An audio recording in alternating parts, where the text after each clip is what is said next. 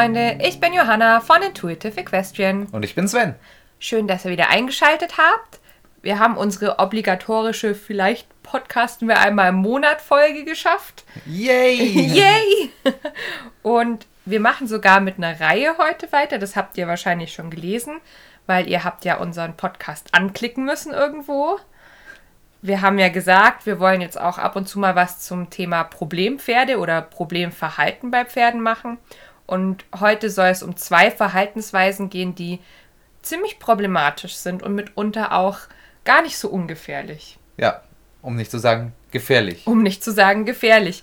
Äh, mit beidem, dem Losreißen und dem Durchgehen, haben wir jetzt mehr oder weniger schon Erfahrung gemacht. Ne? Du auch, weil wir hatten auch ein paar Pferde jetzt im letzten Jahr ähm, oder auch in den letzten zwei Jahren bei uns zu Hause am Stall stehen, die mehr oder weniger heftig äh, eins von diesen beiden Verhaltensweisen gezeigt haben. Und deswegen dachte ich, das wird auf jeden Fall cool, mit dir heute drüber zu sprechen. Ja, habe ich Bock. Weil du ein bisschen was beitragen kannst, weil du es halt jetzt schon mal miterlebt ja, hast. auf jeden Fall. Das ist sehr cool, Ja. ne? Haben wir sonst noch irgendwie so Hausmeisterei haben wir nicht zu betreiben, ne?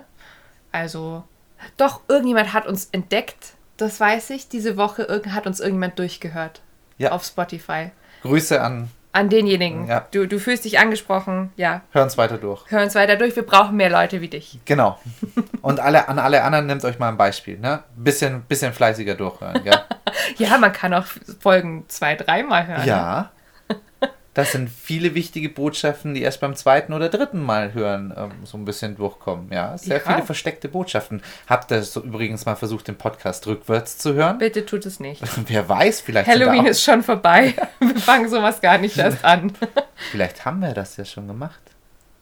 Das Sven hat, das Sven hat irgendwas reingeschnitten. Passt bloß auf, ne? Ja, das ist ganz ri- richtig, richtig übel. Wenn er es findet, sagt Bescheid. Ja, dann sind wir heute ja schon in der besten Laune über Durchgehen und Losreißen zu sprechen, wenn wir so ein bisschen Jo. deppert sind heute. Fangen wir vielleicht mit dem, ja, in, meine Augen, in meinen Augen fast gefährlicheren an, mit dem Durchgehen.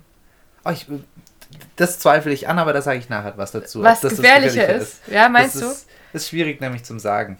Meiner Meinung nach. Was denkst du, wie könnte man denn Durchgehen eigentlich definieren? Naja, ähm, unterm, unterm Reiter das Signal ignorierend Mhm. ähm, und das in einer hohen Geschwindigkeit. Ja, wobei, also jetzt ich aus meiner Erfahrung sagen kann, durchgehen muss nicht schnell sein. Aber das, was du sagst, stimmt. Also ein Pferd, das sämtliche Anweisungen des Reiters oder der händelnden Person plötzlich ausblendet und einfach sein eigenes Ding macht. Genau. Was ich eben nicht sagen wollte, ist, dass Angst hat, weil das muss nämlich nicht Mhm. Nee. unbedingt, ähm, das kommt vor, ja, Ja. und das ist eins der häufigeren Gründe, aber es gibt auch Pferde, die einfach keinen Bock haben, ähm, also die sagen, boah, ich möchte zurück in die Scheune oder ähm, also ne- Die, die halt überfordert sind, meinst du? Also ich habe ich hab jetzt so einen Fall aus der Kundschaft, aus der weiteren Kundschaft im Kopf. Da war das Pferd dann oft beim Ausreiten einfach überfordert, da hat es ihm dann gereicht. Und dann hat er sich dazu entschlossen, er dreht jetzt um und ist dann heimgelaufen. Zwar nicht so, wie wir das vielleicht jetzt im Kopf haben, wenn wir ans Durchgehen denken und so, so Filme vielleicht dazu gleich im Kopf loslaufen. Ne? Durchgehen ist ja häufig mit viel Geschwindigkeit verbunden und Panik. und Panik. Äh, der, Und ist Gefahr. Das, der ist relativ langsam durchgegangen, aber war auch, war auch gefährlich, weil der hat halt nicht an der Straße angehalten und er hat so. gesagt, ne? jetzt nach Hause, Punkt. Ja, dann konnte man nicht mehr Ja, einwirken. aber was ich eben auch denke, was eben auch äh, schon als Durchgehen gelten könnte, ist ähm, Pferde, die so, ich, das ist eine schmale Grenze, die zum Tor, zum Reitplatztor drücken, beziehungsweise auch einfach mal sich dazu, wo ist da die Grenze? Ja, ich weiß, was du meinst. Schwierig zu sagen. Also im Pferd, das sich selber aus der Situation entziehen will, meinst du? Genau, das ist einfach von allein. Es ist immer damit verbunden, dass es, du sitzt auf dem Pferd und das Pferd entscheidet jetzt aus Gründen, wo wir hingehen. Eigentlich würde ich das schon als Durchgehen bezeichnen. Es ist was anderes, wenn wir sagen, okay, das ist jetzt Pause und das Pferd kommt halt mal auf die Idee, okay, jetzt bewege ich mich halt ein bisschen und man sagt dann, gibt dann ein Signal, hey, halt, stopp, wir bleiben stehen und es bleibt stehen. Oder es sagt, nee, Kollege, wir gehen jetzt davor. Ich will jetzt, ich will jetzt davor. Ja. Ähm, die Literatur sagt dazu Folgendes. Die sagen, das entwickelt sich meistens aus einem einfachen Scheuen heraus, dieses Durchgehen. Also vielleicht gab es irgendwann mal tatsächlich einen Grund zum Erschrecken, zum Scheuen und auch so arg äh, zu erschrecken, dass man wirklich die Flucht ergreift. Äh, aber wie du schon sagst, die Beweggründe, die können vielfach sein und durchgehen ist nicht gleich durchgehen, in meinen Augen. Fluchtverhalten, ja, Flucht kann auch mal nicht panisch sein, sondern man kann einfach wütend gehen. Ja. Ja, Ja. genau. Ja, und wie gesagt, man spricht dann auch von einer Flucht aus einer Schrecksituation heraus und das kann auf unterschiedlichste Reize hin sein, also visuelle Reize, olfaktorische, akustische Reize. Olfakt. Was? Olfaktorisch, Geruch, Ah, Mhm. danke. also was der letztendliche Auslöser ist, dass das Pferd sagt, okay, jetzt reicht's, jetzt drehe ich um oder jetzt gehe ich von der Gruppe fort und gebe Fersengeld. Das, der letzte Auslöser, der ist manchmal auch der, den man herausfinden muss. Was heißt der letzte Auslöser? Meistens ist es ja so, dass viele Dinge zusammenkommen und dann kommt noch der letzte, der letzte, letzte Tropfen, Tropfen. dazu, der, der das Problem schlimmer macht. Ich vielleicht ein guter Punkt, um eine Geschichte einzustreuen. Ähm, ich hatte, hatte so eine Straßenbegegnung. Ich hatte ein Problem mit der Rosi. Wir waren draußen unterwegs und es kam tatsächlich ein LKW uns entgegen. Und sie hat schon deutlich gezeigt, es war ein Müllauto auch noch dazu, ähm, hat schon deutlich gezeigt, oh, Kollege, das finde ich richtig gruselig. Der, ähm, der Fahrer war geistesgegenwärtig und ist auch langsam geworden. Sie hat angefangen schon Ohrenstellen, schreckhaft sein. Dann habe ich schon gemerkt, okay, jetzt ist alles auf Anspannung und dann habe ich gesagt, komm, jetzt lass uns doch dran vorbeigehen, weil so, von so geht er nicht weg. Der LKW-Fahrer ist schon angehalten quasi und gesagt, jetzt müssen wir ja weiter. Und an dem Punkt, an dem ich getrieben habe, wo ich gesagt habe, komm, wo ich nur leichte Beinhilfe gegeben habe, das war dann der Ausschlag, wo sie gesagt hat, okay, jetzt reicht's. Das, war, das, das ist mir jetzt zu viel. Und dann hat sie nicht Fersengeld gegeben, sondern ist tatsächlich gescheut nach hinten, da vielleicht zwei, drei Meter und hat sich wieder umgedreht auf meinen auf meinen äh, One-Rain-Stop. Genau, du hattest sie noch, aber wenn du nicht so geistesgegenwärtig gewesen wärst, Wär wäre gewesen. sie weg gewesen. Korrekt, Ja. korrekt. Und da, da waren es mehrere Faktoren. Und der letzte, es war nicht das Problem, mein Pferd hat kein Problem mit, dem, mit der Genau. Schenkelhilfe. Ja, das ist auch das, was ich damit sagen wollte. Dieser letzte Reiz, der, der, der letzte Auslöser, der kann, wie gesagt, durch alles Mögliche, es kann ein Geräusch sein, es kann ein Geruch sein, ähm, es kann irgendeine Reiterhilfe sein. Also, aber der ist meistens auch nicht das Problem, sondern die Situation, die zu übermächtig geworden ist. Richtig, richtig. Der letzte Reiz ist nie das Problem, sondern eigentlich die, die vielen Faktoren, die sich auf, aufgebaut haben. das genau. ist einfach alles. Grundsätzlich muss man ja sagen, dieses Fliehen, Flüchten ist ja ein angeborenes Verhalten. Ja. Das heißt, Durchgehen an sich würde einem Wildpferd ja auch ähm, ja, Vorteile bringen, wäre wär ja positiv. Ja?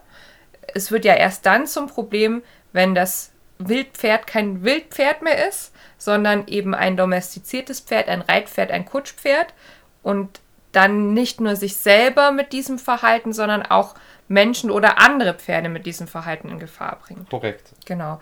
Deswegen spricht man in erster Linie auch erstmal nur von einem unerwünschten Verhalten. Es ist noch nicht per se eine Verhaltensstörung.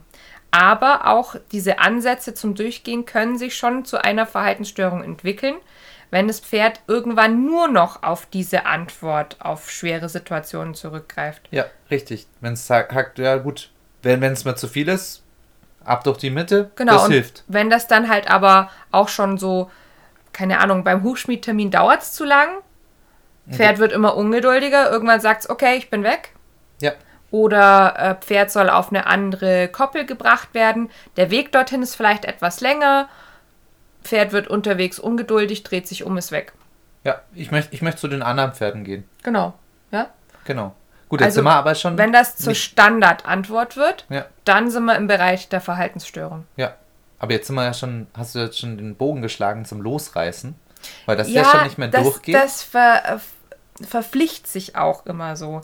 Also vielleicht sagen wir noch kurz was zum Durchgehen. Generell zu dieser Flucht, da gibt es auch bestimmte Pferdetypen und Pferderassen, die vielleicht mehr zur Flucht neigen, als jetzt zum Kampf oder so. Ähm, also dementsprechend auch für das durchgehende Disposition haben. Mhm. Meistens sagt man das Pferden nach, die hoch im Blut stehen.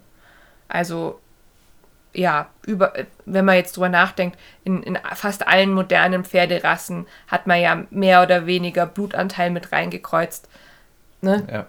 Das heißt, diese Disposition, da nur weil ich jetzt ein Warmblut vor mir habe, heißt das noch nicht, dass dieses Pferd davor gefeit ist. Oder nur weil ich einen Quarter vor mir habe, ne, ich muss immer ein bisschen gucken, wie viel Blutanteil ist da mit drin. Und außerdem, Und die Genetik macht nicht alles. Die Genetik macht nicht alles. Ich muss auch noch gucken, wie gut erzogen ist mein Pferd. Wie gut ist der Mensch, also wie, wie fit, wie ähm, schnell im Denken und im Schalten ist der Mensch, der das trainiert Pferd reitet und händelt und trainiert. Also selbst wie, wie der Mensch trainiert ist auf, genau. auf das Reagieren darauf. Das ist nämlich keine Sache, die ja. in die Wiege gelegt äh, wird. Also, aber da kommen wir, glaube ich, später Und auch, zu. auch die, ich würde jetzt mal sagen, der, der mentale Zustand des Pferdes spielt da natürlich auch eine große Rolle. Ein Pferd, das sehr, ja, ausgelastet ist, das sehr zufrieden ist, wird weniger schnell äh, heiß werden in brenzlichen Situationen und durchgehen, ähm, wie ein Pferd, das vielleicht in einer reiz- und bewegungsarmen Haltungsform steht. Ja? Die zwei, die zwei Gesichter von der Rosi. Ja. Das Müde und das, ähm, also der Quarter und der Spanier, der in ihr durchkommt. Ja. Ein ganz gemütlicher ähm, Quarter schlummert eigentlich in der Rosi, besonders im Sommer. Wenn es warm ist, dann ist die dermaßen gemütlich, dass man schon wirklich sagen muss, komm, jetzt nicht so arg trödeln. Sobald es kalt wird, äh, schlägt der Spanier voll durch und dann ist Aufbauen und Energie extrem hoch. Und genau, genau solche Sachen machen dann echt einen Unterschied. Also auch, genau, wie viel Bewegung sie dann schon hatte und so weiter. Genau, das ne? heißt, wenn gerade wenn der Spanier gerade mal wieder mehr durchschlägt, dann heißt es halt ganz oft, da muss ich länger erstmal abreiten, wenn ich oder gerade wenn ich raus will im Winter, ist es ein großer Unterschied zum Sommer. Nicht nur, weil die Gegebenheiten draußen mhm. anders sind, sondern allein, weil mein Pferd anders drauf ist und eben mehr tendenziell zur Nervosität eben tendiert. Und nervöser heißt dann auch schnell mal guckiger. Guckiger heißt dann natürlich mehr Anspannung und dann das steigert wir, sich schnell. Genau, ja. und dann kommen wir in diese, diese Todesloop, wo wir überhaupt erst ins Durchgehen reinkommen.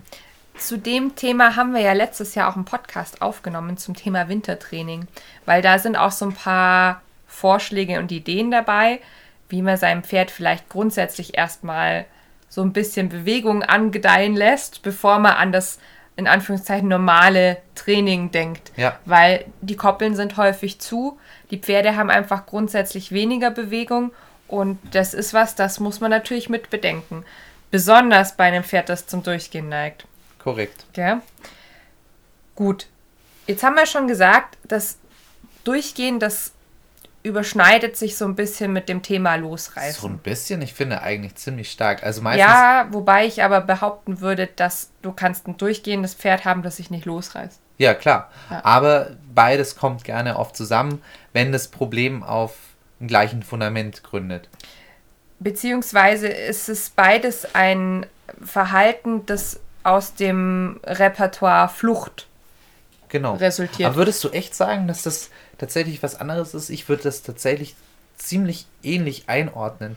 Ob das mir jetzt am Boden an der Hand durchgeht oder ähm, durch den Zügel, beides Mal ignoriert es ja das Signal, das so wie wir das vorher quasi definiert haben. Wobei es gibt aber chronische Losreißer. Ich weiß nicht, das hast du, glaube ich, nicht miterlebt, weil ich kannte ein Pferd, das war aber bevor du dich mit dem Hobby beschäftigt hast. Der hat, sobald er mehr Druck auf dem Genick gespürt hat, so ruckartige Bewegungen gemacht, als würde er sich losreißen wollen. Ah, okay.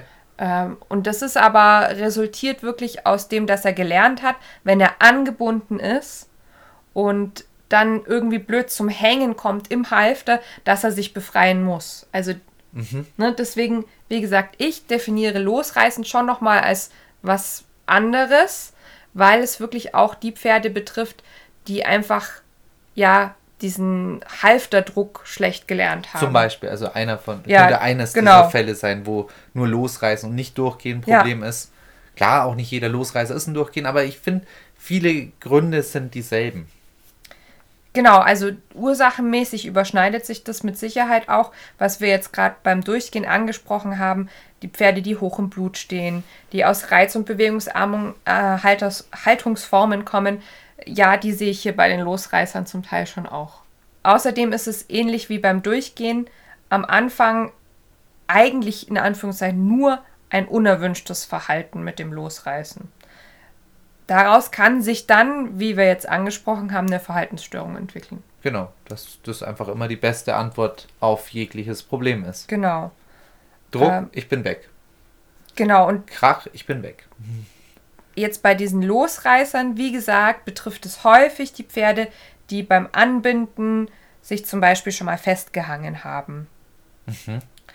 Und wenn man es dann mit einem chronischen Losreißer zu tun hat, veranlasst eigentlich auch schon wenig Zug oder Druck auf dem Halfter den Wunsch bzw. so einen regelrechten Zwang, sich loszureißen. Das sind dann häufig auch so ganz, ähm, ja, wie soll ich das sagen, ritualisierte Handlungsabläufe bei diesen Pferden.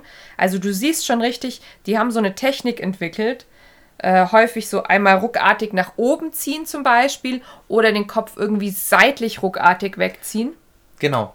Das auch, auch vom Menschen weg, wenn sie sich vom Menschen Genau. losreißen, Ja. dann wissen die genau, wie sie es machen. Zum Beispiel diejenigen, die es schaffen, die haben eine unglaubliche Technik. Die schaffen es auch, auch bei geschulten Trainern und Leuten, die viel mit solchen Mhm. Pferden arbeiten, die schaffen das, weil die genau wissen, wie sie, wie sie sich drehen müssen, Genau. damit das Seil auch wirklich aus deiner Hand eben rausflutscht. Ja. Oder eben äh, tatsächlich auch kaputt geht. Also Ja. bei Losreißern ist nicht selten so, dass dann auch mal Stricke, Halfter, Trensen, Ja. was halt gerade so Die am Pferd genau, ist, Zügel, die gehen dann auch schnell kaputt. Ja. Jetzt im Sinne von diesen ritualisierten Handlungsabläufen gibt es das auch beim Durchgänger tatsächlich übrigens. So viel sei jetzt nochmal noch gesagt. Ähm, Ja, gut, Auch es da kann auch Pferde- damit verbunden sein, dass einige Pferde einfach sagen, gut, zuerst kümmere ich mich um meinen Ballast. Das gibt's auch.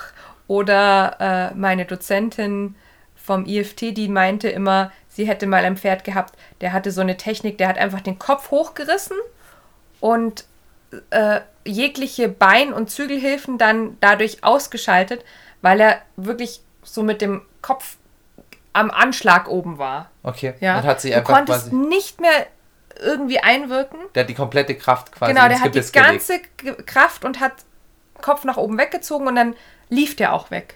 Mhm. Und du hattest Glück, wenn dann irgendwas kam wie so ein Acker. Sie hat erzählt, in einem Acker konnte sie mal bremsen, der war frisch gepflügt. Da ist das Pferd auch mit der ganzen Kraft nicht mehr durchgekommen. Da Mhm. musste er dann langsamer werden. Aber es war jedes Mal ein Abenteuer und das ist mit Sicherheit auch sehr gefährlich.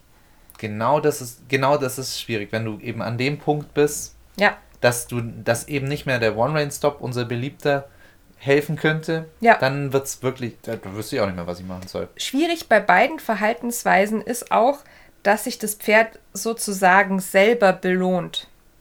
Weil Ja. Es ja zwischen sich und des, den unerwünschten Ort, den unerwünschten Reiz sehr viel, ja, meistens Distanz erstmal bringt. Und gerade beim Losreißen ist ja auch häufig so, dass die sind dann frei und dann Oh, findest geil, du sie irgend, genau, findest du sie irgendwo, wo sie sich etwas beruhigt haben, in einer Entfernung äh, am Gras fressen. Ja, richtig. Ja? So, da möchte ich genau, ich, ich weiß, wir sind eigentlich noch am Zusammenfassen, aber genau da ist jetzt einfach ein guter Punkt, dass wir ganz kurz einhaken.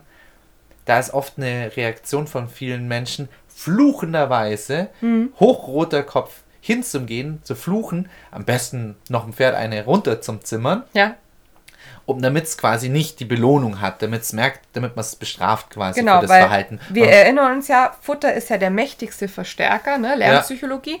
Äh, und die, viele Menschen wissen das, aber das bringt natürlich nichts Das- mehr in dem Moment. Das, genau, da ist leider die, die können das gar nicht mehr verknüpfen. Was jetzt passiert ist, scheiße, da kommt jemand und der, der holt mich und dann verprügelt er mich quasi, blöd Genau. gesagt, und mault mich noch die ganze Zeit an. Und wenn ich mich dabei dann als Mensch ein bisschen in Anführungszeichen dumm anstelle und meinen ganzen Ärger rauslasse, was mir ja eigentlich nicht passieren darf, aber wir sind alle nur Menschen, dann äh, ist der Gedanke, ach, dann reiße ich mich wieder los, mitunter schneller ins Pferd reingesetzt, als uns lieb ist. Genau, uns sogar noch, gut, dann lasse ich mich halt auch nicht mehr einfangen. Ja. Dann ist es noch der nächste Schritt. Genau. Dann habe ich quasi noch zu dem einen Problem noch das nächste Problem. Mhm. Das heißt, äh, ich kann den Impuls nachvollziehen, den, den, den hat, glaube ich, jeder, wo man sagt, du, du Arsch, warum hast du denn das jetzt gemacht? Das muss man voll unterdrücken. Man, so auf jeden Fall nicht. Das so ist, geht's nicht. Nein, Nee, man macht es nur schlimmer. man macht's nur schlimmer. Ja, womit wir jetzt bei der Frage wären, wie korrigiert man denn sowas dann stattdessen? Nee, nicht so. Nicht ja. so.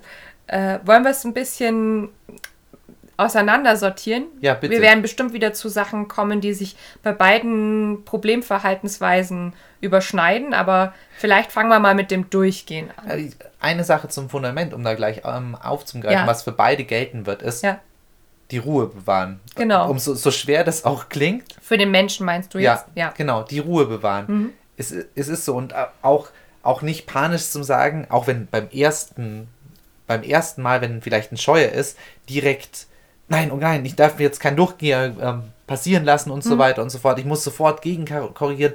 Nein, erstmal durchschnaufen. Das, das, das, das Wichtigste war überhaupt erstmal. Ruhig sein. Genau. Das Jetzt- hilft am meisten erstmal. Weil sonst können wir nicht arbeiten, weil wir wollen ja jetzt arbeiten. Und weil eine Korrektur ist immer mit Sinn und Verstand, Genau. hat immer was mit Technik zu tun und da muss ich Step by Step arbeiten. Wenn ich einen hochroten Kopf habe, kann ich mich nicht mehr konzentrieren. Das funktioniert einfach bei den wenigsten Leuten. Und dann werde ich emotional, dann werde ich unfair und dann belohne ich auch vielleicht nicht mehr am richtigen äh, Punkt, Oder sondern strafe das falsche Verhalten. ja, Du hast vollkommen recht. Deswegen, das ist auch so der erste Punkt, den ich mir hier notiert habe in meinen äh, hier Shownotizen. Das Durchgehen muss analysiert werden. Was sind denn Auslöser? Wo fing das denn an? Weil häufig ist es nicht so, dass, wir haben ja gerade darüber gesprochen, der letzte Tropfen das große Problem ist, sondern wir haben das Pferd vielleicht in eine Situation gebracht, mit, dem's, mit der es noch gar nicht sich wohlfühlt und haben es dann aber noch mal vier, fünf Schritte weitergetrieben. Wisst ihr, was ich meine? Ja. Also ähm, ein Pferd, das schon mal ansagt, ich fühle mich mit dir alleine im Gelände nicht wohl und trotzdem bin ich aber dann noch drei, vier Kilometer weiter geritten und dann hat mir irgendein Traktor oder ja, eine ne viel befahrene Straße oder sowas quasi den Strich durch die Rechnung gemacht, in Anführungszeichen, weil das dann zu viel an, ja, akustischen Reizen zum Beispiel, bei optischen Reizen. Aber eigentlich ist ja das Problem dann, dass das Pferd sich noch gar nicht wohl genug fühlt, mit mir draußen solche Situationen zu meistern. Korrekt. Besonders wenn es um Losreißen und Durchgehen im Gelände geht, bin ich auch fester Meinung, dass man wunderbar im, auf dem Platz damit anfangen kann, die Probleme zu lösen. Weil erstmal viele, klar, man muss es erstmal analysieren, es Ja. können viele andere Sachen, aber die meisten Dinge kann man auf dem Platz lösen. Wenn es jetzt genau so eine Sache ist, wie, wie du jetzt gerade beschrieben hast, das Pferd fühlt sich noch nicht wohl genug mit mir. Was heißt, es klingt jetzt sehr hm, fast schon esoterisch, kann man schlecht anfassen, meiner Meinung nach. Ich finde, man kann es auch so formulieren, so ein bisschen grober, mich als Fürperson auch ähm, wahrgenommen ist oder ist stabil genug auf die Signale und das, was ich als Reiter sage, quasi auch annehmen kann. Das ist ja auch ein Wohlfühlen vielleicht auch erstmal. Ja, wobei aber das auch nicht nur um Signale per se geht, sondern wirklich auch um, um so ein Gefühl von Sicherheit für viele Pferde. Genau. Und da ist manchmal, also gerade so Pferde, die dann, die merken, oh, jetzt habe ich hier gerade einen Menschen bei mir, der ist sehr herrisch, ähm, der kommt vielleicht mit den Pferden weiter, aber wird an einem späteren Punkt zu diesem gleichen Problem kommen. Weißt du, was Mhm. Richtig, ich meine? Richtig. Das heißt aber, also ein, eine Möglichkeit jetzt in dem Fall wäre jetzt zum Beispiel auch, was du jetzt beschrieben hast, wäre auch geritten oder geführtes Gelassenheitstraining. Mhm.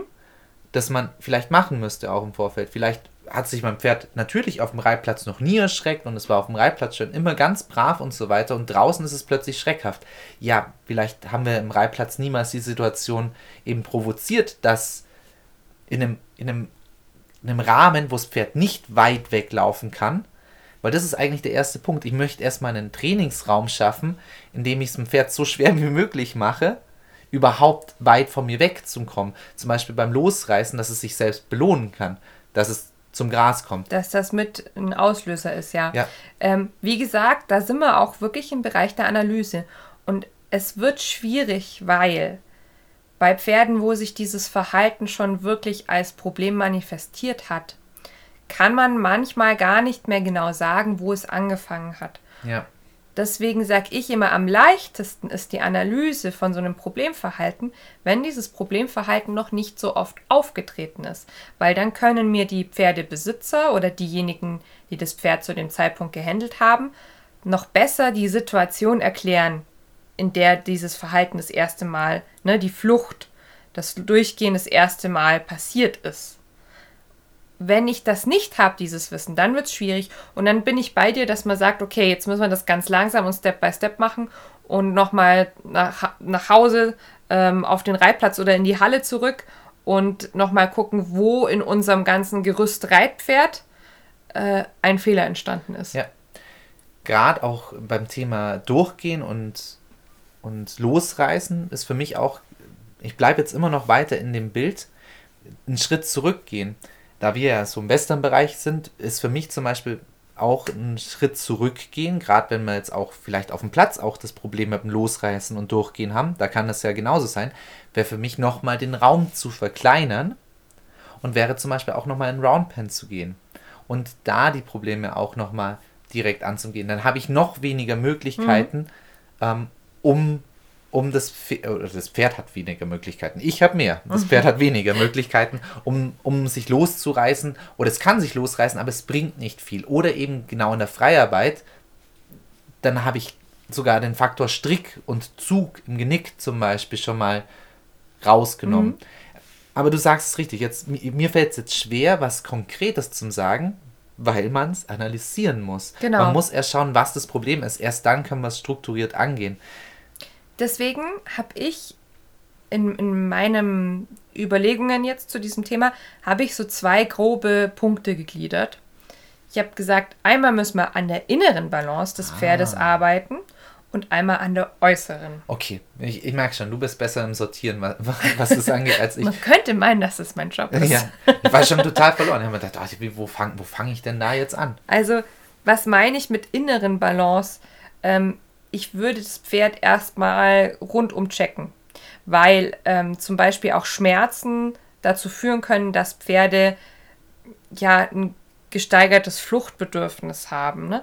Ja. Wir kennen das selber. Wenn uns was wehtut, können wir weniger ertragen. Ja. Das würde für mich bedeuten, wie gesagt, einmal körperlich das Pferd abzuchecken.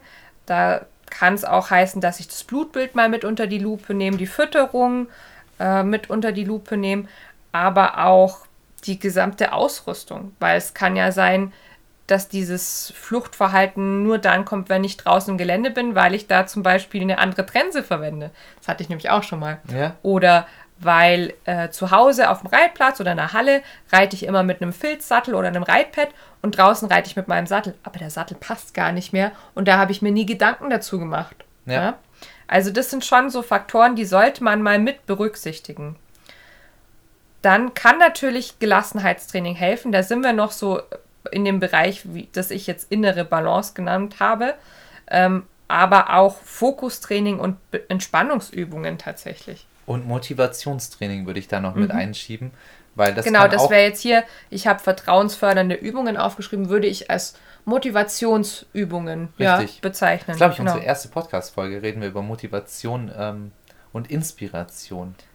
Das ist unsere erste Podcast-Folge. Da ah, kann man mal reinhören. Die ist bestimmt grauenvoll. Ich, wir haben sie selber, glaube ich, schon ich, lange ich nicht mehr angehört. Ich habe vor kurzem mal eine Podcast-Folge von letztem Jahr angehört und konnte mich schon nicht mehr hören. Ja, also vielleicht. Aber das ist vielleicht nur so eine, so eine Sache von sich selber hören. Ja, genau. ja, das heißt, wir schauen, dass wir zum Beispiel ein Beruhigungssignal einführen, dass wir das regelmäßig einsetzen können. Und im besten Fall kann das Pferd sich dann selber regulieren. Das ist total abgefahren. Habe ich jetzt im Kundenkreis ein paar Mal gehabt, habe ich an meinen eigenen Pferden beobachten können. Wenn die das irgendwann wissen, wie sie sich selber beruhigen können, das ist einfach nur total cool.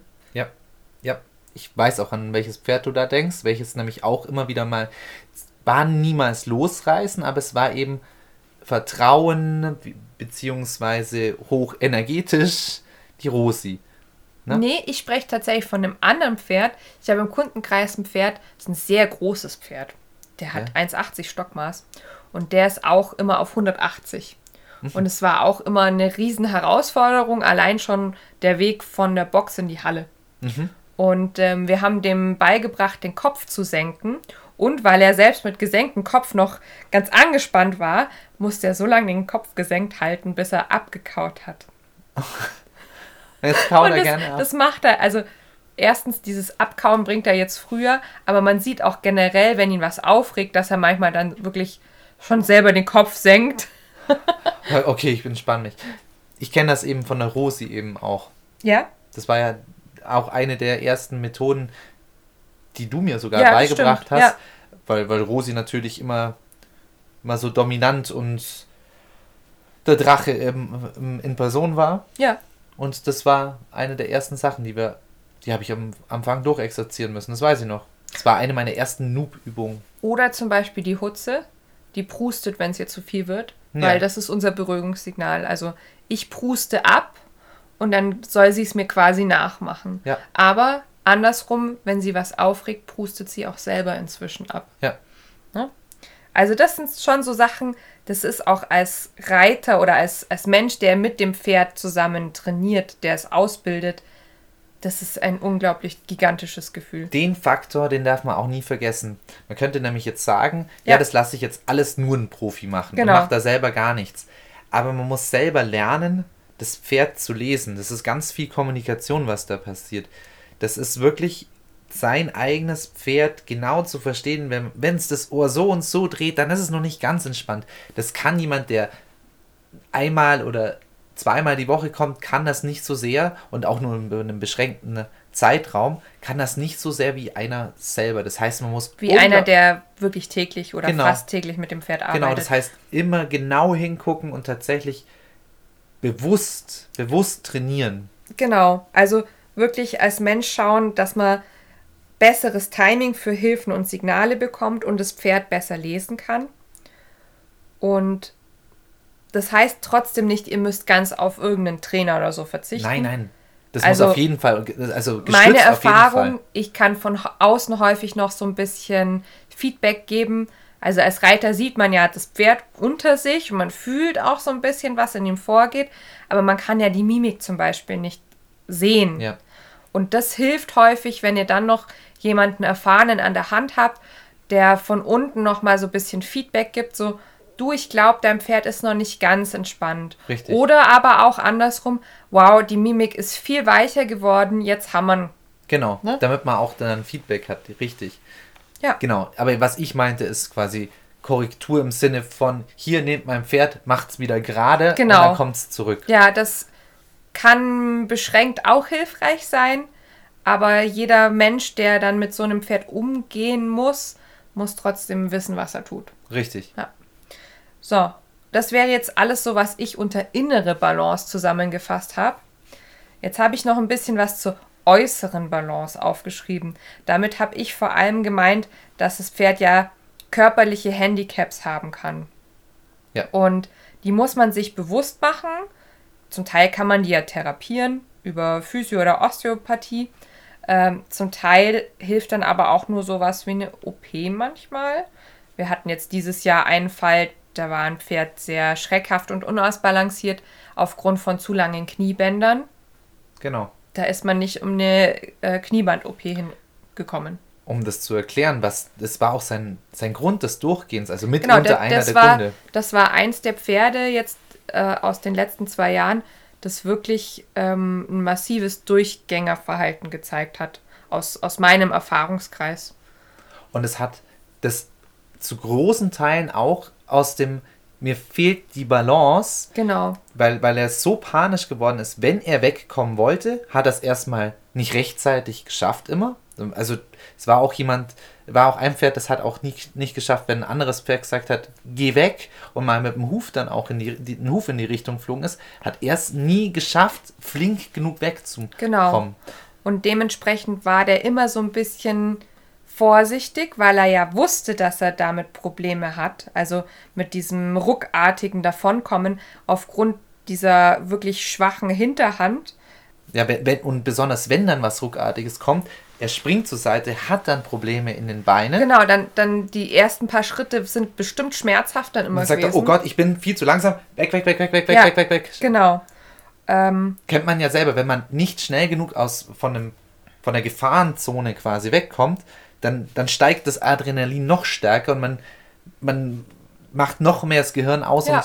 und, und kämpft sich irgendwie durch. Und das könnte, wie gesagt, eines von mehreren Problemen sein. Es kann genau. ja auch sein, euer Pferd hat vielleicht irgendwie mal einen Koppel- oder Reitunfall gehabt und hat davon noch körperliche ja, Handicaps einfach. Also sowas wie eine Blockade äh, im, im Becken oder andersrum angeboren zum Beispiel könnte auch was sein, sowas wie Kissing Spines oder so, ne? Also alles, wo das Pferd sowieso jetzt vielleicht gegenüber einem 100% gesunden Pferd benachteiligt ist körperlich. Oder es ist ja einfach ein junges Pferd, das einfach noch nicht so balanciert ist. Das kann auch sein, ja. Die sind ja auch tendenziell schreckhafter als schon etwas ja, erfahrenere, durchtrainiertere Pferde. Ja, weil ihnen die innere Balance, aber auch also tatsächlich eine äußere Balance. Da fehlt halt beides dann, ja. genau. Ähm, was kann man mit solchen Pferden, die so äußere Balanceprobleme haben, in Anführungszeichen machen. Bei uns hat sich ja dieses propriozeptorische Training total gut erwiesen. Also das Training mit instabilen Untergründen, mit Körperbändern. Ja. Ja, auch draußen äh, spazieren gehen und wirklich mal verschiedene Böden auch erstmal fühlen können, ohne dass man jetzt das Gewicht des Reiters noch dazu nimmt. Ja. War bei der Rosi zum Beispiel auch wichtig. Sonst hätte ich, glaube ich, glaube, Rosi wäre ganz nahe daran gewesen, dass man sie auch bis zu einem Durchgeher oder Losreißer hätte bringen können, wenn man, mhm. wenn wir nicht die, jemand, die, richtigen Punkte angesetzt hätten. Wenn jemand damit einfach unerfahren umgegangen ja. wäre. Also ja. sie hätte da auf jeden Fall dazu neigen können, meiner Meinung nach. Ja. Und sobald es dann ans Reiten selber geht, natürlich viel auch gymnastizierendes Reiten. Also nicht nur dieses, oh, ich reite mal munter vorwärts in allen Gangarten, sondern wirklich auch Seitwärtsgänge und vielleicht auch ja, Lektionen so aus dem Bereich der hohen Schule oder sowas. Ich meine nicht, dass jedes Pferd eine Kapriole lernen muss, aber ich glaube, dass so versammelter Schritt gehen und Handarbeit grundsätzlich schon wichtige Faktoren sind oder auch ja das zu reiten, ne? diese Lektionen, die man der Handarbeit vorbereitet, wirklich dann auch zu reiten und eben nicht nur so sein Ding, seine eigene Disziplin durchzuziehen, sondern immer dieses gymnastische Reiten wieder mit in die Arbeit nimmt. Korrekt korrekt. Und wenn du gerade da beim Reiten und Disziplinreiten bist, mhm. meiner Meinung nach auch alle, äh, alle Gangarten sauber reiten können. Also wenn man jetzt nur galoppieren kann, einigermaßen auf dem Platz. Wenn man sagt, ja, ich keine Ahnung, wo es hingeht, aber wir haben die Richtung, die Richtung jetzt drauf. Wir haben den, wir haben die Gangart. Ja, genau, wir haben die Gangart gefunden, aber eine Richtung ist nicht mit drin und ja. Steuern ist sowieso nicht. Dann ist es nun mal ein zusätzlicher Faktor, der mich unsicher macht, wenn mein Pferd denn plötzlich aus Panik draußen die Gangart anschlägt, weil dann hat das Pferd auch nie gelernt, in dieser Gangart irgendwelche Signale anzunehmen. Mhm. Also habe ich da schon mal ein Problem. Ich bin super nervös und bin selbst das gar nicht gewohnt. Schon alleine ähm, im Galopp zu schauen, dass das Pferd in die richtige Richtung gestellt ist und, und da auch in die richtige Richtung abbiegen zu können, weil ich möchte ja vielleicht, wenn es durchgeht, wenigstens, wenigstens, noch links, rechts lenken können. Ich möchte wenigstens sagen können, komm, wir gehen hier in die Wiese rein, statt geradeaus über die Straße Korrekt. oder sowas. Deswegen alle Gangarten sauber durchtrainieren und auch vor allem die, die Stops trainieren, also den One-Range-Stop trainieren und wirklich auch in Situationen, wo es vielleicht mal kritisch wird. Und den auch, auch, mal aus einer höheren Gangart eingesetzt haben. ja, Vorsicht, nicht aus dem Galopp, weil damit ähm, schmeißt man das Pferd. Ähm, Genau, um. weil äh, wenn ihr im Galopp seid, macht ihr zwar auch so eine Art One-Rain-Stop, aber dann nehmt ihr das Pferd erstmal in einen Zirkel und dann in eine Volte, und dann wird es von selber langsamer und dann können wir über einen One-Rain-Stop reden. Korrekt. Ansonsten äh, landet er mit dem Gesicht in, im Ja. Boden. Ja, und jetzt zu diesen zwei Faktoren, eine innere und äußere Balance, habe ich jetzt aufgeschrieben. Ich würde jedem empfehlen, mal einen Trainingsplan zu erstellen, den man wirklich mal auch über mehrere Wochen, Monate mal durchzieht. Also nicht nur so sagen, so, boah, jetzt habe ich einen Monat Zeit investiert, es hat sich aber kaum was gebessert, sondern wirklich mal sagen, okay, diesen Kurs, den wir jetzt eingeschlagen haben, den verfolgen wir jetzt mal für Minimum ein halbes Jahr. Richtig, weil wir im Bereich der Korrektur sind. Das Genau. heißt, wir müssen jetzt ein Verhalten, das jetzt schon richtig eingebrannt ist, Stück für Stück lösen. Auslöschen sozusagen. Ne? Und da fällt mir noch eine, eine Korrektur, würde mir jetzt gerade noch einfallen, Mhm. was auch, auch gut helfen kann. Manchmal ist es ja auch so ein, bei der inneren Balance auch Selbstvertrauen vom Pferd selber in der fremden Situation. Da können auch andere Pferde helfen. Da kann ein Ponyhorse auch helfen. Genau. Dass man zum Beispiel sagt, ja gut, ich gehe jetzt immer mit einem anderen Pferd noch zusammen rausreiten. Einem anderen Pferd aber auch, das, dem man vertrauen kann. Das, Das jetzt selber sehr erfahren und ruhig ist. korrekt. Und vielleicht lässt man sich ja am Anfang auch wirklich als Handpferd noch nehmen. Ja. Ja. Wenn das hilft. So habe ich auch das Gelände kennengelernt. Ja. Ich war immer als Handpferd auf meinem Pony mit dabei. So viel jetzt zum Durchgehen. Wie gesagt, das überschneidet sich zum Teil mit dem Losreißen. Deswegen haben wir auch beim Losreißen an erster Stelle mal Ursachenforschung. Ganz ähnlich wie jetzt beim Durchgehen auch gerade eben. Ich überlege mir, gibt es körperliche Ursachen? Passt die Haltung und die Fütterung? Passt die Ausrüstung? Und hier vor allem passt die Anbinde und die, die Führsituation in Anführungszeichen. Also, was meine ich damit?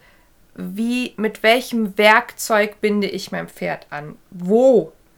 Mit welchem Werkzeug führe ich mein Pferd von wo nach wo? Ja. Ja, dass man das wirklich mal analysiert. Manchmal kommt man dann auch drauf, so, ja, der reißt sich immer nur an der Trense los oder so. Ja. Ja, oder immer nur am Stallhalfter. Dann kann man da mal so drüber nachdenken, was könnte man für alternative Zäumungen probieren und da sich einfach mal so ein bisschen durchtesten. Vielleicht auch zunächst mal in einer Umgebung, wo es nicht so dramatisch ist, wenn das Pferd sich losreißt. Richtig. Richtig. Vielleicht hat es auch einfach auch nicht gelernt, nachzugeben in, in der entsprechenden Zäumung, dass Mhm. man das, oder überhaupt erst gar nicht gelernt, ähm, auf, auf Druck im Genick nachzugeben. Genau. Das kann schon ganz, ganz banal eigentlich sein. Ja, weil häufig ja in der Jungpferdeausbildung alles, was so am Boden stattfindet, so ein bisschen nebenher läuft. Da haben wir auch schon mal drüber gesprochen, dass das ja bei vielen einfach als unwichtig gilt oder so nach dem Motto, ja, das, das muss ja ein Pferd können. Ja, das wird, das wird wird. dann schon gehen.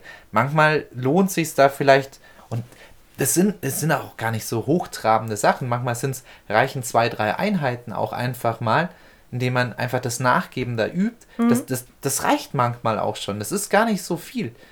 Man muss nur schauen, wie lange es dauert. Also man muss halt auch Genau. genau hingucken und schauen. Manchmal braucht es zwei Einheiten, manchmal muss man zehn Einheiten einfach nur Nachgiebigkeitsübungen am Genick machen.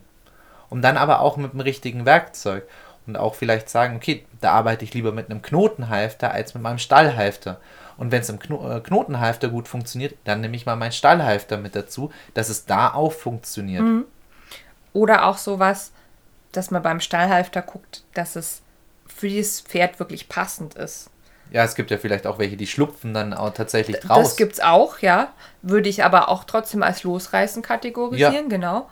Ähm, und manche Pferde wirklich auf, auf dieses Gefühl, also die einen reagieren auf ungepolsterte Stahlhalfter, die nächste reagieren nur auf gepolsterte Stahlhalfter, weil die quasi zu weich sind, in Anführungszeichen. Ja. Das muss, da muss man sich ein bisschen durchtesten mit Fingerspitzengefühl und in einem abgesicherten Raum. Auch das Anbinden gehört zum Beispiel geübt. Genau. Und nicht nur, ich, ich finde zum Beispiel Anbinden ist eine sehr, ein sehr starker Einschritt, den wir eigentlich sehr leichtfertig bei Pferden machen. Wir nehmen dem Pferd komplett die Möglichkeit der Bewegung, das was für ein Fluchttier furchtbar wichtig ist, komplett weg. Komplett. Das ist eine unglaubliche Einschränkung und, und das wird so selbstverständlich ständig gemacht. Wenn wir jetzt mal drüber nachdenken, es ist ja in der Reiterwelt auch oft gerne etwas verpönt, zum Beispiel zu hobbeln. Für die, die es nicht kennen, das heißt quasi die Beine von, von dem Pferd vorne zusammenzubinden. Das ist ja, gilt ja gerne als nichts, als nicht so freundlich gegenüber dem Pferd. Das, das lasse ich jetzt mal so dahingestellt, dass, dass es die Meinung gibt. Da gibt es vielleicht mal eine Folge dazu, wo wir mal mehr darüber sprechen. Nichtsdestotrotz, da würden die Leute sagen, natürlich musste das, muss ein Pferd das erstmal üben. Genau, Ist das aber beim Anbinden dass ein Pferd, so? das angebunden wird am Halfter, genauso reguliert wird wie ein Pferd, das gehobbelt wird und dass es mitunter genauso gefährlich sein kann, darüber wird kaum gesprochen. Ja, das ist normal. Das wird, wird einfach hingenommen. Und genau das ist das Problem. Wir üben das erstmal, dass ein Pferd angebunden ist. Und das Wir üben, nein, andersrum, nicht das Angebunden. Ja. Beim Anbinden, was muss das Pferd schon können? Ja. Es muss still stehen können. Richtig. Genau, wir müssen bei viel weiter vorne Ja. anfangen. Du hast absolut recht. Das, das ist auch das, was wir eigentlich mit unseren Pferden sehr viel machen. Und das auch in einer kontrollierten Umgebung. Einfach, gerade beim Putzen. Und dann putze ich ein halbes Jahr immer im Roundpen oder in einer anderen geschützten Umgebung. Bei uns ist ja auch die Stallgasse so ein Ort, der sehr ruhig ist, ja. Ja. Dass man erst an solchen Orten anfängt, dass man sich generell auch mal über die Anbindesituation Gedanken macht, dass mein Pferd vielleicht, ähm, das gibt es an so großen Stellen, gibt es das ja auch, dass irgendwo Anbindebalken sind und dann stehen da vielleicht schon drei, vier andere Pferde. Das eine oder andere ist vielleicht schon unruhig unter denen, dass das mein Pferd vielleicht noch gar nicht ähm, überstehen kann, die Situation. Ja, es gibt Pferde, die können es. Die, die haben das sofort raus. Ja. Du, möchte ich auch zugeben. Das ist so. Da, da muss man nichts üben. Aber Aber da würde ich auch erstmal wie bei einem jungen Pferd üben. Wir stellen uns dort dazu. Genau. Ich äh, greife als Mensch vielleicht noch ein bisschen mehr ein. Irgendwann dann mal sowas wie, dass das Seil über den Anbindebalken gelegt wird und so weiter. Also, dass es Und- schrittweise ist. Genau. Und dann beim Anbindebalken ist tatsächlich, ich mache es nicht gleich fest, sondern ich lasse es so, dass ich sofort auch wieder Zug geben kann oder Zug nehmen kann, damit es nicht dieses, oh Gott, ich bin, ich bin gefangen, die Gefangenangst quasi direkt Ja. kommt. Und sehr guter Nebeneffekt. Das Pferd lernt erstmal, mein Mensch stellt mich irgendwo ab, aber der bleibt da. Korrekt. Das ist nämlich auch so was, was ich jetzt in den letzten Jahren häufiger beobachtet habe.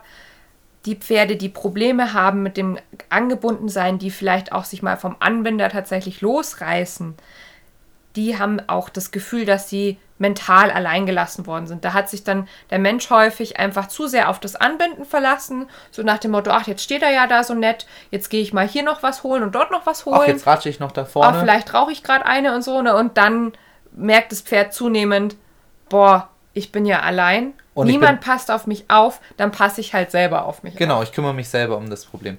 Jetzt wollte ich gerade noch ähm, zum Thema von dem Anbinder eben, Ja, wie, wie man es wie man's richtig macht. Es ist nämlich eigentlich beim Anbinden eine Nachgiebigkeitsübung. Wenn ich jetzt unbedingt mein Pferd anbinden will und ich habe schon die Freistehübung gemacht, also ich putze mein Pferd freistehenderweise in einer guten Atmosphäre im Roundpen und ist Putzen ist das nicht das Wichtigste, sondern das Stehenbleiben. Und wenn es Putzen länger dauert als eine Stunde, auch egal. Ich möchte, dass das Pferd an einer Stelle stehen bleibt und nicht in der Gegend rumläuft, sondern ich möchte es immer wieder korrigieren, ruhig stehen bleiben und irgendwelche, irgendwann an irgendeinem Punkt fangen die Pferde an, einfach auszusteigen und sagen, boah, es bringt eigentlich gar nichts. Das dauert sehr lange am Anfang. Es braucht wirklich lange, bis, bis es schneien, okay, die, die gehen dann auch wirklich in den Schlafmodus. Das kann man, kann man richtig Ja. beobachten. Pferde, die das können, gehen, wenn sie dann richtig stehen können, in den Schlafmodus. Und das ist der Punkt, wo, wenn sie das frei können, dann kann ich mit dem mit Anbinden anfangen. Und da fange ich an, quasi tatsächlich eine Nachgiebigkeitsübung zu machen. Ich nehme das Seil und bringe tatsächlich über den Balken, bringe tatsächlich vielleicht Zug auf das Seil, dann soll, dann lasse ich das ganz normal, dann erst gebe ich nach, wenn es dem Zug nachgibt. Ganz normale Nachgiebigkeitsübung. Ja. Nur, dass eben der Balken mit dabei ist. Ich knote nichts fest. Und dann bringe ich dem Pferd erst bei, auf dem Zug, am Halfter, muss ich nachgeben. An dieser Position, so wie am besten, im besten Falle dann Ja. auch noch. Und dann weiß das Pferd schon, ah ja, hier muss ich nachgeben. Sobald Zug hier drauf kommt, nachgeben. Und dann fängt es gar nicht an, auf die Idee zu kommen, sich losreißen zu wollen. So ist es. Gleiches ist übrigens, Ist- selbes Prin- Prinzip ist beim Hobbeln. Aber ich möchte jetzt sowieso mal übers Hobbeln tatsächlich Wirst du mal reden. übers Hobbeln reden? Ich möchte tatsächlich übers Hobbeln reden, weil ich finde es tatsächlich eine, eine sehr gute Methode auch. Möchte ich jetzt mal an der Stelle auch, auch droppen, auch wenn vielleicht einige Leute nicht meiner Meinung sind.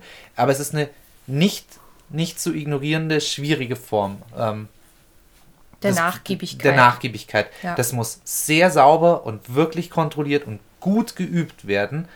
Aber nicht wenig, ich finde, das Anbinden ist nicht weniger gefährlich und dramatisch und Vor im gleichen allem- Maße wie das Hobbeln. Also Vor allem, wenn ihr vielleicht schon mal miterlebt habt, wie ein Pferd sich wirklich fast aufgehängt hat im Halfter. richtig. Also ich habe das jetzt mittlerweile schon öfter mitbekommen. Es ist immer schaurig. Und wenn dann nichts mehr hilft, außer das Pferd loszuschneiden, weil wenn sich mal 500, 600 Kilo in so einen Anbindestrick und einen Halfter reingelegt haben, dann sind auch die Materialien total, ja, wie soll ich sagen, überdehnt. Die ganzen Knoten, die ihr so gemacht habt, die, der beste schnell lösende Knoten ist auf einmal festgezogen und so weiter. Also das ist schon sehr schaurig. ja, Man muss aber auch bedenken, dass manchmal diese Tendenzen zum Losreißen auch eine Art Klingelsignal sein können. ja, Also euer Pferd hat gelernt, wenn ich hier so ein bisschen Theater mache, es ist jetzt überspitzt gesagt, dann kommt jemand und holt mich hier von der langweiligen Anbindesituation das weg. ist der bellende Hund, würde ich sagen. Der bellende Hund. Ein Hund, der, der unbedingt, ich, ich kenne da einen bei uns am Stall, ein Hund, der, der, der möchte gerne bei den anderen Leuten sein. Und der bellt halt so lange, bis jemand kommt, ach du doofer Hund, jetzt, jetzt tu doch nicht so blöd und zu ihm hinkommt. Dann ist er zufrieden. Genau. Und genau das ist, das ist eigentlich genau das, was er erreichen wollte. Und Ja. genauso machen das Pferde auch. Ja, dann, wenn uns das auffallen würde bei Losreißern, aber auch Durchgehen, das, das Durchgehen an sich könnte ja auch so sein, so, boah, jetzt ging es schon ewig nicht mehr um mich, hier ist es total anstrengend und langweilig, ich mache jetzt mal was. Ciao. Äh, wenn uns sowas auffällt, dann muss der Mensch, der mit dem Pferd umgeht, seinen Umgang ändern, beziehungsweise seine, ja, seine Lobsignale, sein, seine Aufmerksamkeit einfach anders dem Pferd gegenüber verteilen. Ja, und manchmal ist es äh, ist nur ein Timing-Problem. Hm. Da sind wir dann auch schon wieder in Richtung Fokustraining unterwegs. Korrekt. Ja. Und natürlich muss man auch beim Losreißen an der inneren und äußeren Balance arbeiten. Darüber haben wir jetzt gerade gesprochen. Und auch hier ist wieder wichtig, man darf nicht strafen, sondern man sollte so Tendenzen zum Losreißen eher ignorieren und da auch nicht zu viel negative Energie oder Aufmerksamkeit rein. Richtig. Da habe ich jetzt so ein Bild von, ähm, von so Teenagern im Kopf. Ja. So, so, die gerade nach Aufmerksamkeit suchen, indem sie richtig, richtig viel Scheiße anstellen. Und dann kriegen sie einen Anschiss, das wissen sie aber auch.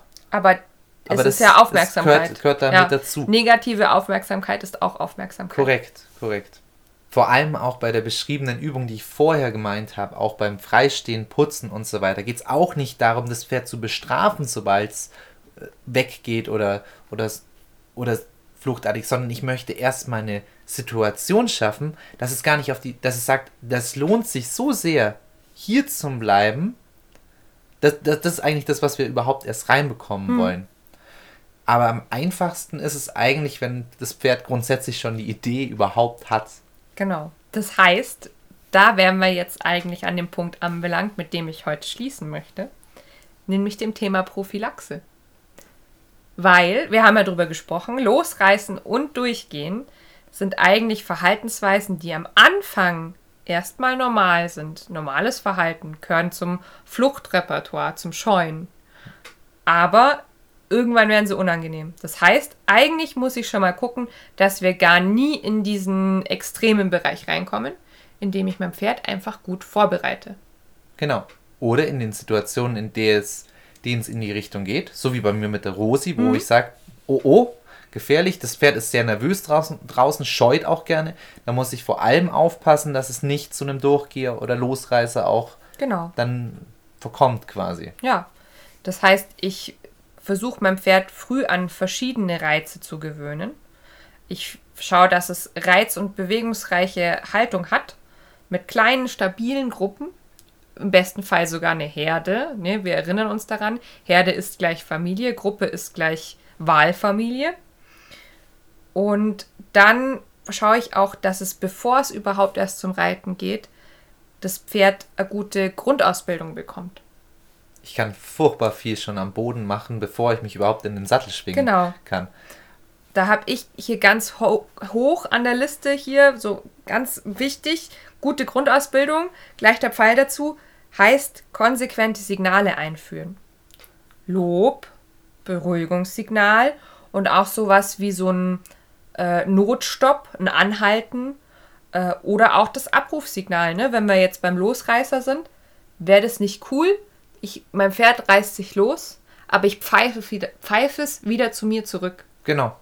Weil ich das, das so gut konditioniert beigebracht habe, dass es sich so arg lohnt, dass ich sogar in einer, in einer Paniksituation, ah, vielleicht in einer, in einer nicht so arg schlimmen Paniksituation zurückrufen Ja, kann. wir, wir sprechen ja hier vom Pferd, das ganz viel Prophylaxe bekommen hat. Vielleicht hat sich das eher aus dem Versehen. ja, da- das war versehen. Ist es ja, ja, losgekommen. Ja, hoppla. Ja. Ähm, ich schaue, dass ich von Anfang an gute Anbindesituationen schaffe oder eben keine. Lustigerweise und also auf Social Media merkt man jetzt, manche von den etwas bekannteren fangen an, sich über sowas auch Gedanken zu machen. Und ich sehe zum Beispiel seit neuerem immer wieder Leute, die ihr Pferd am Halsring anbinden oder extra an so mehrfach verstärkten Halftern. Also die haben dann im Genick zum Beispiel eine doppelte Auflage oder sowas. Okay. Ne, das, das ist aber ein Teil von dieser Überlegung, wie kann ich für mein junges Pferd eine angenehme, sinnvolle Anbindesituation schaffen. Das nächste ist dann eigentlich auch klar, ich brauche gut sitzende Ausrüstung. Ja. Ja. Billotech funktioniert leider nicht. Ja. Ähm, ich erinnere zum Beispiel an äh, eins der Halfter, das wir für die Daisy gekauft haben, dass sie sich innerhalb von, ich glaube, einer Woche hat sie sich das kaputt gemacht. Ja, das hat nicht, das waren zwei Tage, glaube ich. Ja, Wir haben uns noch gefreut, ach, das steht ihr so gut, das ist so eine tolle Farbe. Genau, und da haben wir, da haben wir vielleicht 5 Euro dafür ausgegeben, weil wir dachten, naja, Fohlenhalfter, was willst du, großartig. Man muss ne? auch dazu sagen, Rosi hat auch nur so ein billiges Halfter, weil, weil wir einfach, also mir macht es nichts wir aus und ich nie, finde es also gut. was heißt billiges Halfter? Wir haben nie so extrem hochwertige Halfter, die, wo, wo das Halfter dann, keine Ahnung, Verstärkt. 50, 60, 80 Euro kostet, sondern wir haben meistens wirklich so die ganz handelsüblichen, leicht gepolstert, nicht zu, nicht zu weich gepolstert, aber leicht gepolsterte Halfter. Aber dieses eine von der Daisy ist kaputt gegangen und der hätte auch richtig viel schief gehen können, weil das hat sie sich irgendwie, glaube ich, auf der Weide mal runtergezogen. Ja, Ja. da war sie noch gar nicht lange da, ja. Ja. Genau, deswegen, wie gesagt, gut sitzende, qualitative Ausrüstung. Ähm, ich habe mir jetzt hier in Klammern auch noch aufgeschrieben, wieder so ein Thema, das mich immer verfolgt. Heißt zum Beispiel auch Knotenhalfter ohne Metall. Ja, ist doch immer wieder ein Thema. Hatten wir Ja. auch letztes Jahr mal im, im Frühjahr, habe ich dazu mal was auf Instagram gemacht, dass man halt beim Knotenhalfter auf Metallteile eher verzichten sollte, weil die immer eine Sollbruchstelle darstellen und weil die häufig auch mh, die Wirkungsweise des Boseis, äh, des Boseis sage ich schon, des Knotenhalfters verändern. Also im Moment ist zum Beispiel so eine Variante sehr im, im Trend, da gibt es keinen Diamantknoten, da gibt es stattdessen hier unten einen Ring. Ah, okay. Das habe ich jetzt schon mehrfach gesehen, aber dann funktioniert es halt nicht mehr wie ein Knotenhalfter. Richtig. Und das wäre jetzt sowas für mich, wenn ich, weil ich empfehle manchmal Menschen mit Durchgehern, mit, mit Losreißern, investiert in ein gutes Knotenhalfter. Und dann sagen die mir häufig, ah, ich habe schon so eins, wir können ja mit dem arbeiten. Nee, damit würden wir das Verhalten vielleicht sogar noch weiter provozieren. Korrekt. Das ist nämlich jetzt wirklich wichtig, weil wir wollen es dem Pferd, also wir brauchen jetzt uns nichts vormachen, wir wollen ein Werkzeug haben, gerade im Gesicht, das zwar freundlich ist, aber eben auch den Nachdruck hat, dass das Pferd einfach nicht beim nächstbesten Schrecker sagt, okay, ist mir auch egal, ich bin dann weg. Deswegen ein Knotenhalfter ist auch kein freundliches Werkzeug, da brauchen wir uns nichts vormachen. Aber es ist eben auch ein deutliches Signalwerkzeug und ein Werkzeug, wo das Pferd sich nicht einfach losreißen kann.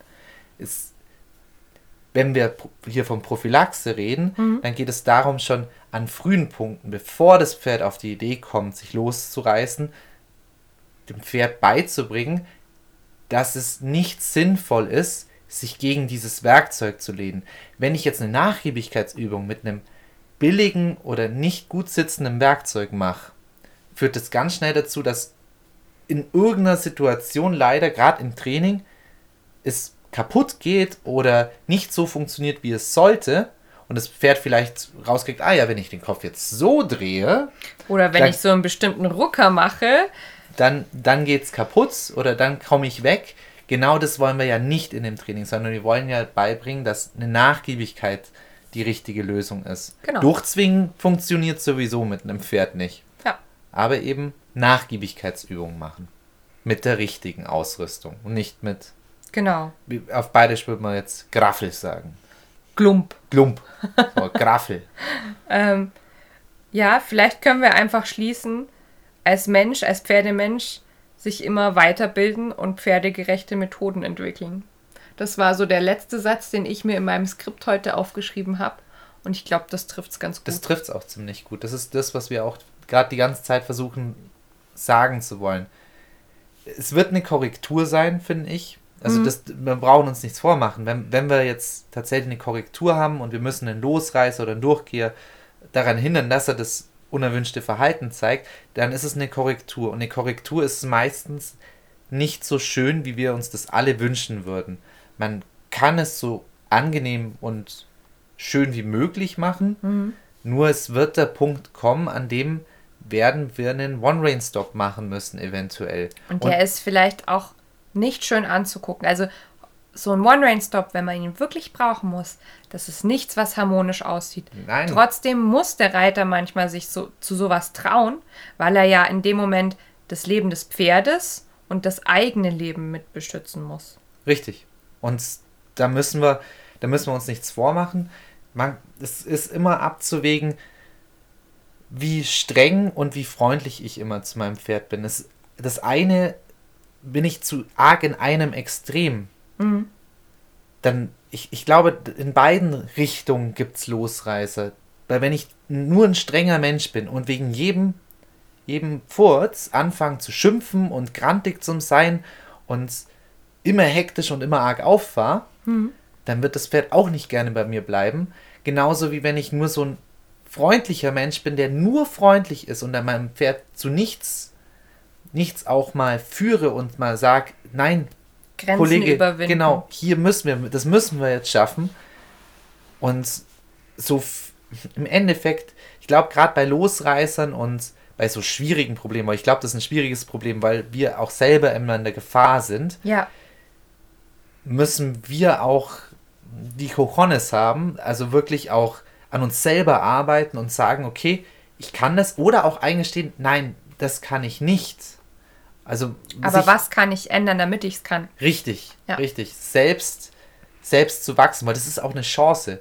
Also es klingt jetzt so arg äh, nach Lebensführer und Helfer, aber das ist das, was, was mich ganz viel bewegt hat, auch gerade wenn man an schwierige Stellen im Pferdetraining kommt, wo man selber über seinen Schatten dann springen muss, das ist eigentlich eine Chance, um unglaublich daraus zu wachsen, finde ich. Sowohl als Mensch als auch das Pferd, das daraus wächst. Also wenn man das mal miterlebt hat, wie sich Pferde dann verändern, die wirklich massive Probleme hatten. Ne? Die also, werden manchmal die, die besten Pferde auch, überhaupt. Das, die haben häufig das Potenzial, ein sehr, sehr gutes Pferd zu werden. Ja, also freut euch auch, wenn, wenn ihr vielleicht da an einem Problem seid. Ein, ein, schwieriges Pferd ist auch immer eine Chance. Eine Chance. Ja, ja. sehe ich auch so. Und dann ist man, wenn man es dann gelöst hat und dann ins Gelände gehen kann, dann, ist, dann schätzt man es nochmal um so viel mehr. Und es gibt, auch wenn es jetzt vielleicht nicht geht, weil wir einen Durchgeher haben, dass wir nicht ins Gelände gehen können. Und auch wenn das Gelände vielleicht das Schönste ist, was wir uns vorstellen können, zusammen mit unserem Pferd, wir brauchen uns nicht dazu zwingen mit einem Pferd, das, das es nicht auch schätzt, also, dann kann man es ja selbst gar nicht genießen. All meinen Problempferdekunden sage ich immer, es geht uns nicht darum, auf ein Ziel hinzuarbeiten und dann sind wir nur an diesem Ziel glücklich, sondern eigentlich geht es darum, unterwegs zusammen eine Freude zu entwickeln. Richtig. Also wenn, wenn mich das auf Dauer nur schlaucht mit meinem Durchgänger, mit meinem Losreißer, äh, was hatten wir beim letzten Mal? Kleber. Ähm, wenn, wenn diese Verhaltensweisen mir als Mensch die, die Freude an dem Ganzen nehmen, dann kann ich dieses, in Anführungszeichen, Problempferd, dieses Pferd mit Problemen vielleicht nicht trainieren. Dann wäre es vielleicht schon sinnvoll zu sagen, ich gebe das erstmal ab, ich suche mir Hilfe, jemand, der mir eine Anleitung macht oder der mir vielleicht das Pferd erstmal für ein paar Wochen oder Monate übernimmt. Der mir hilft, in eine Freude im Training auch wieder Genau. reinzukommen, weil nur so komme ich dann auch selbst wieder weiter. Das wäre jetzt mein nächster Punkt gewesen. Und wenn das jemand, also in meinen Augen, wenn es jemand ist, der gut ist in seinem Job, dann wird der euch aber das Pferd nicht reparieren und zurückgeben, sondern der wird euch beibringen, all diese Schritte unterwegs mit Leichtigkeit nehmen zu können. Und dann ist man sehr glücklich, wenn man da an bestimmte Punkte ankommt. Sagte er mit einem Grinsen Ja, im Gesicht. ja. Ich, ich finde, ich hatte auch ein sehr schwieriges Pferd. Und ich habe es immer noch ein schwieriges Pferd. Aber es macht, Aber es macht auch sehr, es sehr macht viel Spaß. sehr viel Spaß und es wird immer besser und ich bin dermaßen stolz darauf, so viele Hindernisse schon überwunden zu haben. Ja. Und das möchte ich euch eigentlich auch mit rausgeben. Klingt ein bisschen schnulzig jetzt, ist aber wirklich so.